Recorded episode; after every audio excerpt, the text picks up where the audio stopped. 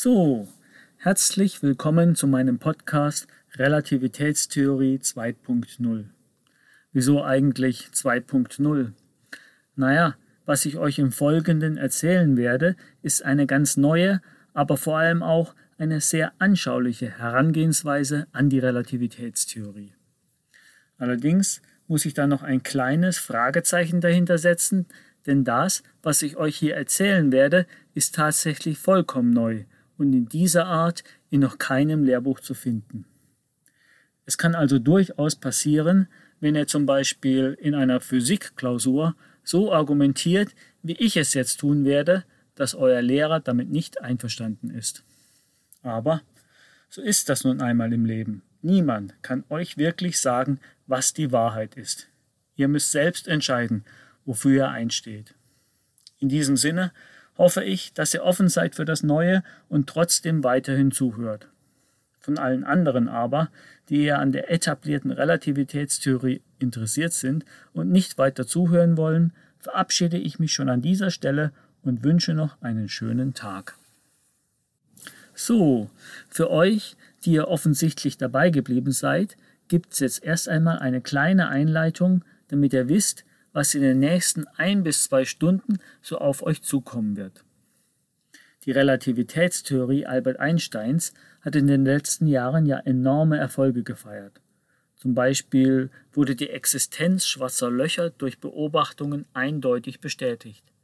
Tatsächlich konnte der Schatten eines schwarzen Lochs im Zentrum der Galaxie mit dem Namen M87 sichtbar gemacht werden. Das Bild davon, das seit letztem Jahr, also seit 2019 durch die Medien geht, ist euch sicher schon einmal begegnet. Wieso eigentlich Schatten? Naja, Schatten deshalb, weil das schwarze Loch selbst natürlich unsichtbar ist. Sichtbar ist nur die aufgeheizte Materie, die um das schwarze Loch kreist und von ihm eingesogen wird. Ein weiteres schwarzes Loch, das gerade im Gespräch ist, sitzt im Zentrum unserer eigenen Galaxie, also der Milchstraße. Zwar konnte dieses bis heute noch nicht direkt sichtbar gemacht werden, so wie bei M87, aber die Bewegung der Sterne in seiner Nähe, sie bewegen sich übrigens im Extremfall mit einigen Prozent der Lichtgeschwindigkeit, also mit mehreren Millionen Kilometer pro Stunde, lassen nur die Schlussfolgerung zu, dass es sich auch hier um ein schwarzes Loch handeln muss. Für diese Entdeckung erhielt dieses Jahr unter anderem der deutsche Physiker Reinhard Genzel den Nobelpreis. Wenn euch das näher interessiert, dann könnt ihr auch gerne mal googeln unter dem Stichwort Sagittarius A. Ein ganz anderer, großer experimenteller Erfolg im Zusammenhang mit der Relativitätstheorie war der Nachweis von Gravitationswellen beim Verschmelzen zweier schwarzer Löcher. Mithilfe kilometerlanger Interferometer konnte dieses kosmische Beben 2015 das erste Mal im wahrsten Sinne des Wortes hörbar gemacht werden.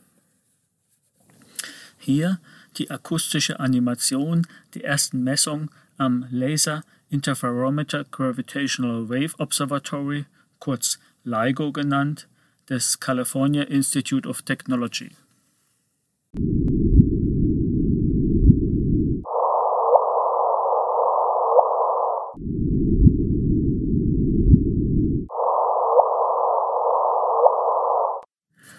Auch diese Entdeckung wurde 2017 mit dem Nobelpreis für Physik ausgezeichnet. Andererseits wurden in den letzten Jahren aber auch Entdeckungen gemacht, die mit den bisherigen Theorien nicht so ohne weiteres erklärbar sind. Vielleicht habt ihr schon einmal etwas von der sogenannten dunklen Materie gehört.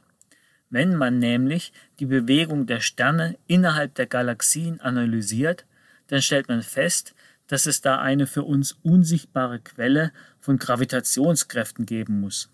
Anders lässt sich nämlich die Geschwindigkeitsverteilung, mit der die Sterne um das Zentrum ihrer jeweiligen Galaxie kreisen, nicht erklären. Diese für uns nicht sichtbare Quelle von Gravitationskräften nennt man schlichtweg, da man es nicht besser weiß, dunkle Materie. Aber es gibt noch etwas viel Mysteriöseres als diese dunkle Materie, das ist die sogenannte dunkle Energie. Wobei handelt es sich dabei? Es gilt ja als ziemlich gesichert, dass unser Universum durch den Urknall entstand und sich seitdem immer weiter ausdehnt. Aufgrund der gravitativen Anziehung der Materie im Universum ging man aber lange Zeit logischerweise davon aus, dass diese Ausdehnung des Universums sich mit der Zeit verlangsamt. Andere Kräfte auf kosmischen Distanzen als die anziehende Gravitationskraft gibt es nicht. Dachte man zumindest. Denn was man erstaunlicherweise beobachtet, ist, dass sich die Ausdehnung des Universums beschleunigt. Es muss also doch so etwas wie eine abstoßende Kraft geben, die das Universum auseinandertreibt. Und die Ursache für diese Kraft nennt man die dunkle Energie. Der Druck dieser sogenannten dunklen Energie treibt das Universum auseinander. Irgendwann werden alle anderen Galaxien so weit von uns entfernt sein, dass nur noch die Sterne unserer eigenen Milchstraße zu sehen sind. Und irgendwann wird diese dunkle Energie vielleicht sogar unsere eigene Milchstraße auseinanderreißen. Aber bis dahin ist es noch lange hin und so genau weiß man das auch nicht. Denn auch hier heißt dunkel, wir wissen es nicht genau. Aber immerhin ist der bisherige Kenntnisstand, dass das Universum nur zu ein paar Prozent aus der für uns sichtbaren Materie besteht. Zu circa ein Viertel besteht es aus dunkler Materie und der Rest, also der größte Teil, ist dunkle Energie. Auf der einen Seite also großartige neue Entdeckungen und Bestätigungen der bestehenden Theorien, auf der anderen Seite völlig neue offene Fragen. Und jetzt? Wie geht es weiter? Aktuell wird versucht, die bestehenden Theorien weiterzuentwickeln. Außerdem sind noch größere Experimente geplant. Allerdings muss ich da passen. Da kann ich leider nicht mitreden. Offen gestanden bin ich nämlich gar kein Experte für die, sagen wir mal, bestehende Relativitätstheorie. Natürlich bin ich der Relativitätstheorie seit meiner Schulzeit und vor allem während meines Physikstudiums immer wieder begegnet. Ich konnte mich dafür aber nie so richtig begeistern. Warum? Weil ich Einsteins Relativitätstheorie nicht sehr anschaulich und damit auch nur sehr schwer verständlich finde. Aber ich glaube, damit bin ich wohl nicht der Einzige. Im Gegenteil, ich glaube, dass es den meisten Menschen so geht wie mir. Wenn ich meinen Freunden und Bekannten zum Beispiel erzähle, dass ich mich mit der Relativitätstheorie beschäftige, dann folgt meistens erst einmal eine Pause. Und dann entweder Okay, Relativitätstheorie interessiert mich eigentlich nicht. Verstehe ich überhaupt nicht. Oder Ah, Relativitätstheorie. Das ist doch die Sache mit der gekrümmten vierdimensionalen Raumzeit. Und da ist dann so ein Loch in der Raumzeit. Da fällt alles rein und dahinter läuft dann die Zeit rückwärts. Und ist dann da nicht ein anderes Universum? Und überhaupt, da gibt es noch diese Teilchen, die schneller sind als das Licht. Wie nennt man den noch? Ach ja, Tachyonen. Oder ich unterhalte mich auf einer Physikkonferenz darüber mit einem Berufsphysiker in Anführungszeichen und lese in dessen Augen. Ach ja, Hobbyphysiker. Zu viel populärwissenschaftliche Literatur gelesen.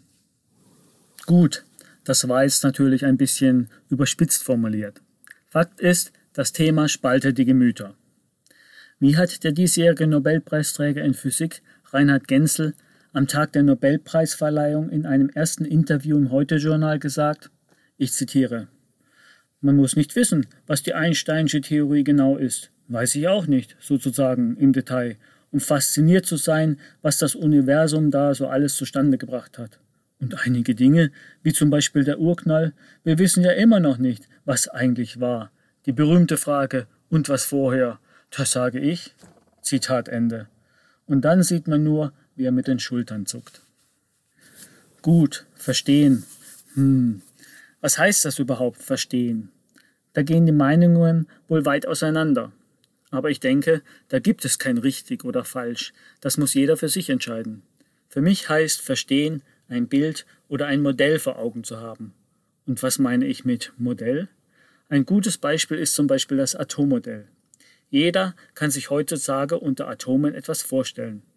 Die Atome bilden einfache Moleküle, aus denen die Materie aufgebaut ist. Aber auch sehr große und sehr komplexe Moleküle mit faszinierenden Eigenschaften, sodass letztendlich Leben auf der Erde entstehen konnte. Dieses Bild von unteilbaren und unveränderlichen Grundbausteinen gibt es eigentlich schon recht lange. Der Begriff Atom kommt ja aus dem Altgriechischen und bedeutet gerade das Unteilbare. Unser heutiges Bild von Atomen und Molekülen ist aber erst so circa 200 Jahre alt. Außerdem wissen wir heute, dass Atome gar nicht unteilbar sind. Aber trotzdem, so im Großen und Ganzen erfüllt dieses Modell noch heute hervorragend seinen Zweck. Allerdings vergessen wir allzu leicht, dass es eben doch nur ein Modell ist. Denn dieses Modell von kleinsten Teilchen, die Betonung liegt hier auf Teilchen, aus denen die Materie aufgebaut ist, ist nicht die absolute Wahrheit. Man kann zum Beispiel experimentell zeigen, dass Atome auch Wellencharakter haben, dass Atome also Teilchen und Welle gleichzeitig sind. Wie das zusammenpasst, das konnte bisher niemand so richtig erklären. Dafür fehlt bis heute ein besseres Modell. Und so wie es mit unserer heutigen Vorstellung von den Atomen und Molekülen ist, vorher glaubten die Menschen ja an die vier Elemente Erde, Wasser, Luft und Feuer, so ist es mit vielen anderen Dingen auch. Am Anfang glaubten die Menschen zum Beispiel, die Erde sei eine Scheibe und konnten sich nichts anderes vorstellen. Dann war die Erde eine Kugel, aber immer noch Mittelpunkt der Welt. Unter diesen sogenannten geozentrischen Weltbildern ist insbesondere das ptolemäische Weltbild hervorzuheben. Dabei bewegen sich die Planeten auf komplizierten Schleifenbahnen um die Erde. Mit Nikolaus Kopernikus kam dann das heliozentrische Weltbild, bei dem die Sonne der Mittelpunkt ist. Und so geht es weiter. Ich weiß jetzt zum Beispiel gar nicht, ab wann man wusste, dass unser Sonnensystem nicht das Zentrum der Milchstraße ist. Aber auf jeden Fall gelang es Edwin Hubble erst 1923 also erst vor rund 100 Jahren, die Frage zu klären, ob es außer der Milchstraße noch weitere Galaxien gibt. Um noch einmal auf das ptolemäische, also das geozentrische Weltbild zurückzukommen, da ist eine Sache noch interessant. Ptolemäus lag zwar mit der Annahme falsch, dass die Erde das Gravitationszentrum unseres Sonnensystems ist, aber ansonsten konnten mit seinem Modell die Planetenbahnen sehr genau vorhergesagt werden. Die Bahnen waren zwar sehr komplizierte, krumme Kurven, aber sein mathematisches Modell funktionierte wunderbar. Lange Zeit übrigens besser sogar als das neue heliozentrische Weltbild von Kopernikus. Aber abgesehen davon, krumme Bahnkurven, erinnert uns das nicht an etwas? Gekrümmte Raumzeit? Wieso glaubten die Menschen eigentlich lange Zeit, die Erde sei der Mittelpunkt der Welt? Nun, zum einen dass der Mensch der Mittelpunkt des Universums ist, naja, daran hat sich ja bis heute nichts geändert. Instagram und Co. lassen grüßen. Und ansonsten sahen die Menschen ja nur diese kleinen Punkte am Himmel. Mond und Sonne sind zwar etwas größer, rein optisch aber immer noch klein gegenüber der Erde. Und von astronomischen Entfernungen und vor allem von der Gravitation wusste man damals ja noch nichts. Also ist die Vorstellung, die Erde sei der Mittelpunkt, nach damaligem Kenntnisstand gar nicht so abwegig. Erst mit neuen Instrumenten wie dem Fernrohr und neuen mathematischen und physikalischen Erkenntnissen konnten sich neue Weltbilder durchsetzen. Und wie ist das heute? Oder vor allem, wie war das vor rund 100 Jahren, als die Relativitätstheorie entstand? War vielleicht bei der Entstehung der Relativitätstheorie etwas nach heutigem Kenntnisstand Entscheidendes, damals noch nicht bekannt? Die Antwort ist ja, das war es. Das war die Quantenmechanik. Ironie der Geschichte, Einstein bekam nicht für die Relativitätstheorie den Nobelpreis, sondern für einen Quanteneffekt, für die Quantisierung des Lichts, den Fotoeffekt. Dabei geht es aber um die Quantisierung masseloser Teilchen. Die wirkliche Quantenmechanik, einschließlich massebehafteter Teilchen, wurde erst rund 20 Jahre nach der Relativitätstheorie entwickelt. Tatsächlich stehen Relativitätstheorie und Quantenmechanik bis heute etwas auf Kriegsfuß miteinander. Und das ist schon seltsam bei zwei für unser heutiges Verständnis der Natur so entscheidenden Theorien. Das ist ungefähr so, als hätte ein Haus keine Küche, sondern der Kühlschrank steht im Bad und der Herd im Wohnzimmer. Unter diesen Umständen kann kein Koch nach den Sternen greifen. Und so stellt sich ganz offensichtlich die Frage, Warum sollte es irgendwann nicht doch möglich sein, die Relativitätstheorie besser zu verstehen? Hm, wie ist das denn jetzt mit Einsteins Relativitätstheorie? Tatsächlich ist Einsteins Relativitätstheorie eine rein mathematische Theorie. Sie basiert nicht auf einem Modell, sondern auf Postulaten. Genauer gesagt auf drei Postulaten. Zwei Postulaten für die spezielle Relativitätstheorie, die alles beschreibt, was bei konstanten Geschwindigkeiten passiert, und ein zusätzliches drittes Postulat für die allgemeine Relativitätstheorie, die beschreibt, was passiert, wenn Gravitation und beschleunigte Bewegungen mit ins Spiel kommen. Die ersten beiden Postulate spiegeln die Beobachtung wider, dass alle Naturgesetze unabhängig sind von der Geschwindigkeit, mit dem sich ein System bewegt, und dass jeder Beobachter die gleiche Vakuumlichtgeschwindigkeit misst. Beim dritten Postulat geht es, salopp gesagt, um die Äquivalenz von träger und schwerer Masse. Dass in einem Gravitationsfeld alles gleich schnell fällt. Ihr erinnert euch, die Sache mit Galileo Galilei, wie er Gegenstände vom schiefen Turm von Pisa fallen lässt. Ist aber nur eine Geschichte. Der tatsächliche historische Hergang ist etwas komplizierter, aber sehr spannend.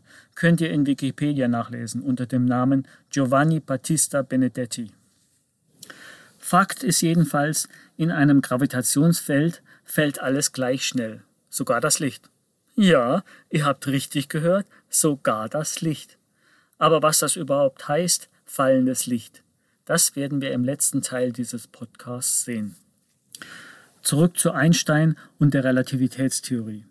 Einstein hat jetzt einfach, einfach natürlich in Anführungszeichen, also Einstein hat jetzt einfach überlegt, was aus diesen drei Postulaten folgt und erhält damit seine Relativitätstheorie. Warum diese drei Postulate gültig sind, darüber macht Einsteins Relativitätstheorie keine Aussage. Diese Postulate sind rein experimentelle Beobachtungen oder sie folgen aus Plausibilitätsbetrachtungen. Aber es gibt kein Modell, aus dem diese Postulate folgen. Einsteins Relativitätstheorie ist also eher ein mathematisches als ein physikalisches Modell. Und genau aus diesem Grund konnte ich mich für die Relativitätstheorie nie so richtig begeistern. Was soll das zum Beispiel sein, die vierdimensionale Raumzeit oder der gekrümmte Raum? Für manche Phänomene wurden quasi im Nachhinein so einigermaßen anschauliche Erklärungen geliefert, für andere wiederum nicht. Ein Bild zum Beispiel, das die Raumkrümmung darstellen soll, habt ihr sicher schon einmal gesehen. Das ist dieses Bild der sich unter der Masse eines Sterns durchbiegenden Gummimembran.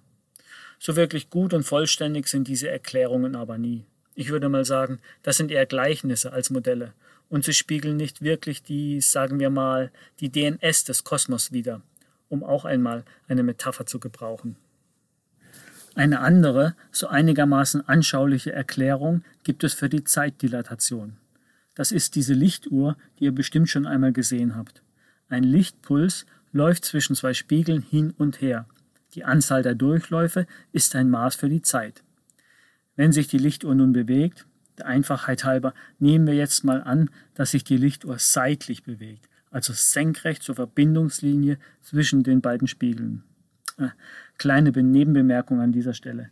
Wenn ihr euch jetzt nicht so ohne weiteres vorstellen könnt, was ich hier mit Worten versuche zu erklären, dann könnt ihr euch auch die Animationen dazu auf meiner Homepage ansehen.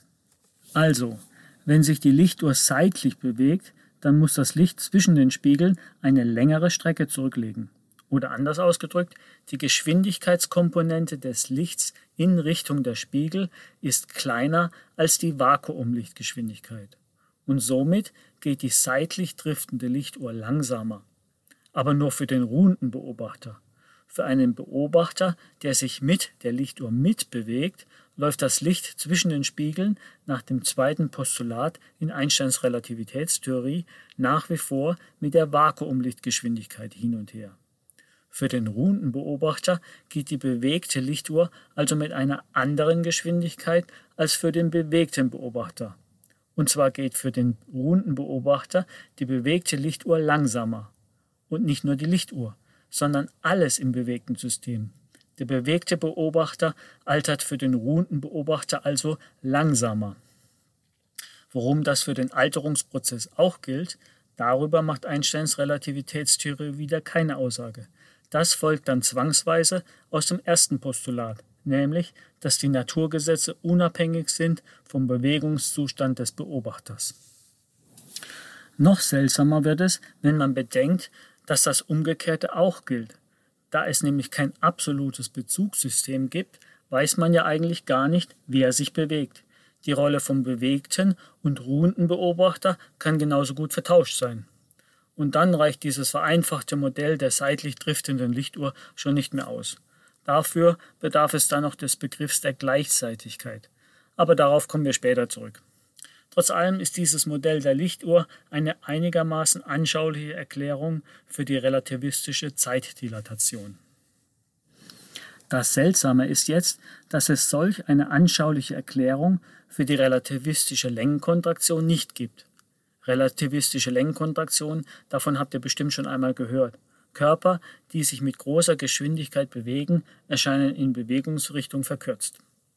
Genauso wie die Zeitdilatation folgt diese Längenkontraktion zwangsweise aus den ersten beiden Postulaten. Wenn die Lichtuhr jetzt nämlich um 90 Grad gekippt ist und sich nicht seitlich bewegt, sondern in Richtung der Spiegel, dann muss sich der Abstand zwischen den Spiegeln verkürzen, sonst ginge die gekippte Lichtuhr langsamer als die stehende. Äh, das müsst ihr jetzt mir mal glauben, die Rechnung dazu ist nicht besonders schwierig, die machen wir später. Worauf es mir jetzt ankommt, ist, dass es keine anschauliche Erklärung dafür gibt, wo diese notwendige Verkürzung der Spiegelabstände, eben diese sogenannte relativistische Längenkontraktion, herkommt. Die Einsteinsche Relativitätstheorie sagt nur, dass es aufgrund der ersten beiden Postulate so sein muss. Das ist alles.